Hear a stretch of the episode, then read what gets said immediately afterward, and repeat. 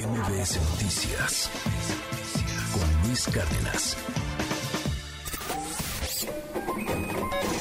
Economía y finanzas con Pedro Tello Villagrán. Que, que sí hay gente que quiere un rey, pero vámonos a otros temas. Oiga, este, pese a la reforma laboral, el 43% de los trabajadores labora sin contrato. Y, y estos, eh, pues hay que también eh, sumar varios de los que están en la informalidad, o estos son los de la informalidad, no son más en la informalidad, no sé. Pedro, a ver, cuéntanos, muy buenos días, qué gusto saludarte. Luis, buenos días, qué gusto saludarte a ti y también a quienes nos escuchan. Hoy por la mañana, las primeras planas de los dos diarios especializados en noticias de economía y finanzas destacan que la tasa de desempleo en el primer trimestre de este 2023 alcanzó el nivel más bajo en los últimos 18 años. Sin duda se trata de una noticia bastante favorable, porque en la medida en la que haya una tasa baja de desempleo, eso significa que se están creando oportunidades de trabajo en la actividad económica de nuestro país, independientemente de que el crecimiento de la economía mexicana sea tan lento o más lento de los años del famoso neoliberalismo al que tanto se refiere el presidente de la República. Así que la buena es que tenemos una tasa de desempleo muy baja, la más baja en 18 años. La no tan buena, Luis, es que cuando nos metemos a revisar no solamente el dato agregado de la tasa de desempleo, sino las condiciones de trabajo que prevalecen en México hoy, ahí el panorama es totalmente diferente.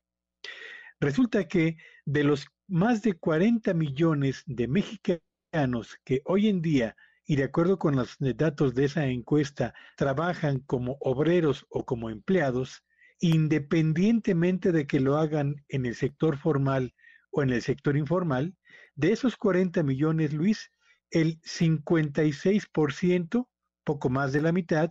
tiene un contrato de trabajo escrito pero el 43%, que equivale a 17 millones 200 mil trabajadores mexicanos, hoy está laborando sin un contrato de trabajo, que lo que significa, en otras palabras, que no tiene prestaciones y tampoco tiene la cobertura que la ley eh, tendría que darle para hacer frente a cualquier eventual discrepancia con el empleador por despido injustificado, por reducción en el número de eh, de vacaciones o por un ajuste a la baja en el salario, en fin, por tantas y tantas causales que existen. Donde quiero terminar, Luis, es, en señalar esto. A veces, a veces los grandes números, en este caso el de la tasa de desempleo abierta en nuestro país, que es la más baja en 18 eh, años, como lo he señalado una y otra vez, pudieran reflejar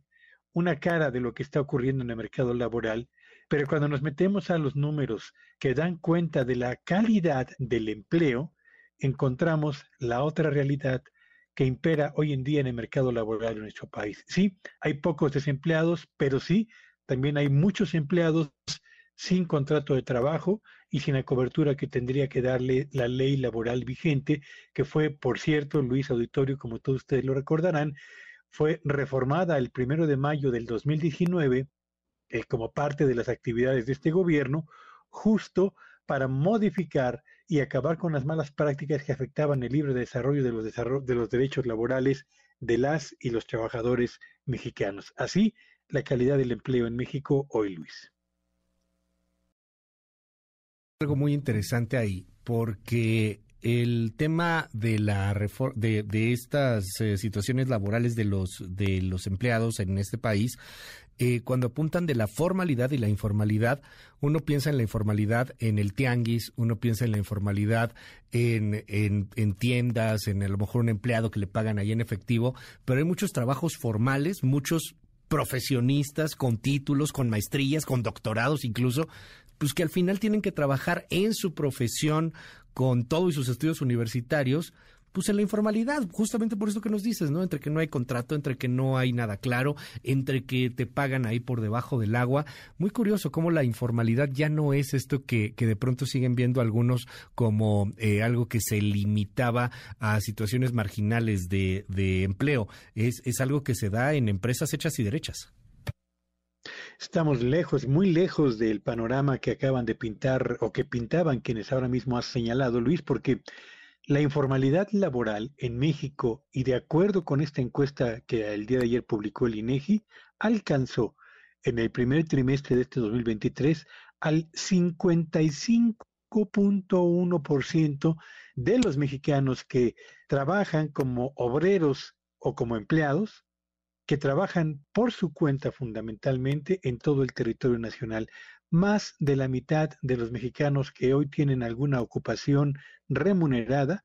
la obtienen o la tienen en el sector informal de la economía. Y cuando esto ocurre en un país como el nuestro, Luis Auditorio, donde la inflación le pega y lacera el poder adquisitivo de las familias mexicanas, donde los jóvenes que están terminando sus carreras técnicas o de licenciatura o sus estudios de especialización en maestría o en doctorados